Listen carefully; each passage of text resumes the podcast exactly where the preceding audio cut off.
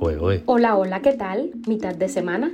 Hoy es miércoles 11 de mayo, Día Mundial de la Gestión de Instalaciones, fecha señalada para reconocer el impacto de esta labor en la economía mundial. Estas son las cinco noticias que te traemos hoy y otra más que te contamos aquí en Cuba a Diario. Esto es Cuba a Diario, el podcast de Diario de Cuba con las últimas noticias para los que se van conectando cae la producción de cerdo en más de un 50% en 2021. Consecuencias inmediatas para el turismo en Cuba tras la explosión del Hotel Saratoga. La UJC mintió sobre la destitución del director de Alma Mater. El gobierno mexicano abrirá un consulado en La Habana para ampliar la capacidad de trámites. Biden promete a un presentador cubanoamericano hacer que el régimen rinda cuentas por el 11 de julio. Esto es Cuba a Diario, el podcast noticioso de Diario de Cuba. Comenzamos. La producción de carne de cerdo en Cuba cayó un 53,5% en 2021 respecto al año anterior. Apenas se consiguieron 132,9 toneladas, dato que corrobora las quejas de los cubanos, pues en los últimos tiempos es casi imposible llevar a la mesa este producto.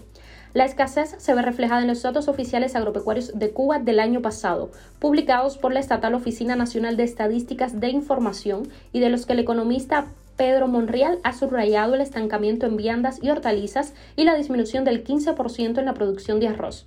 Del arroz, el alimento más básico y fundamental en la cocina cubana, en 2021 apenas se cultivaron 225,8 toneladas.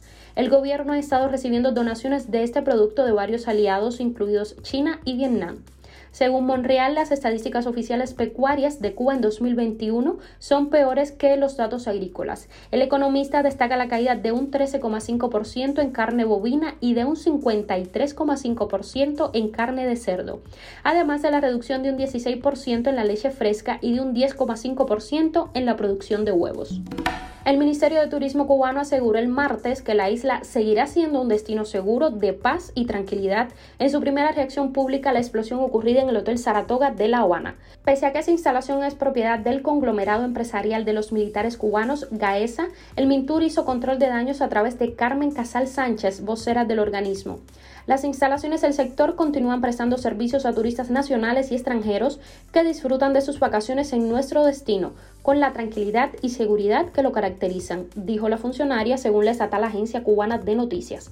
Hoy la instalación tiene una afectación aproximadamente a vista de los especialistas de un 80%, pero todo eso tiene que corroborarse, indicó Roberto Enríquez Calzadilla, vocero de Gaviota, quien rechazó indicar si el edificio será demolido o si se volverá a usar como hotel. Pese a la imagen de optimismo que quiso dar el Mintur, la consultora Consejo Económico Cuba-Estados Unidos advirtió que las consecuencias de los hechos para el turismo en Cuba serán inmediatas. Para el gobierno de la República de Cuba, lo más preocupante será la inmediata y muy visible resurrección de las preocupaciones de los visitantes y residentes sobre la fragilidad del sistema energético, indicó esa entidad en una nota. Cuba a diario. Armando Franco Senén, exdirector de la revista Alma Mater, reveló que su salida de ese medio no fue una liberación por movimiento de cuadros, como dijo Aileen Álvarez, primera secretaria de la Unión de Jóvenes Comunistas y miembro del Consejo de Estado sobre la supuesta aclaración de los hechos publicada por Álvarez después de las denuncias aparecidas en redes, Franco Senén subrayó. De los argumentos expuestos, lo único exacto es lo referido a que los cargos directivos de los medios del editor Abril son competencia del Comité Nacional de la UJC y de su comisión de cuadros. El resto de las aclaraciones no son ciertas ni coincidentes en lo sucedido en mi caso. Según la reivindicación publicada en Facebook por el periodista, el 26 de abril fue citado en una reunión en la que Nislay Molina, ideológica del Comité Nacional de la UJC, y Asael Alonso Tirado, director de la editora Abril, le anunciaron la decisión de cesarlo en su cargo.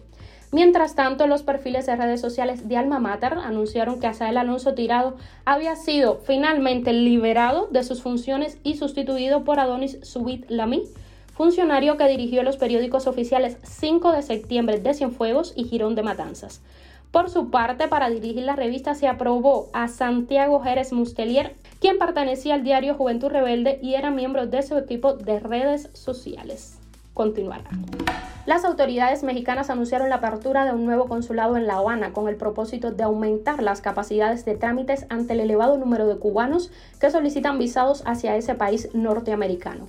A finales del mes de abril, la Embajada de México en Cuba abrió 16.000 nuevas citas para realizar trámites consulares. De ese modo, la representación diplomática anunció en su perfil de Twitter que las citas, programadas para los meses de mayo a diciembre de 2022, son parte de las mejoras implementadas en la actividad consular en La Habana. En los últimos años se ha disparado la cifra de cubanos que viajan a México con la intención de cruzar las fronteras de ese país con Estados Unidos. Cuba a diario. El presentador e influencer cubanoamericano Enrique Santos, quien pidió ayuda al presidente de Estados Unidos para apoyar al pueblo cubano a raíz de las protestas de julio del pasado año, recibió la respuesta del mandatario en una carta con fecha 21 de abril de 2022 publicada en NewsHeart. En la misiva de respuesta, Biden asegura al influencer que la promoción de los derechos humanos está en el centro de la política exterior de su administración y que está comprometido a hacer que el gobierno cubano rinda cuentas. El presidente estadounidense recordó que su administración ha impuesto sanciones contra elementos del régimen cubano responsables de esta represión y añadió que seguirá responsabilizando a los individuos por la opresión de los cubanos. Según el texto, adicionalmente Estados Unidos continúa ofreciendo dosis de vacuna contra la COVID-19 a los cubanos, siempre que una organización internacional administre las vacunas de manera equitativa. Noticia extra de hoy. Los límites climáticos fijados por los países en el Acuerdo de París están cada vez más cerca de ser sobrepasados, lo dice la Organización Meteorológica Mundial.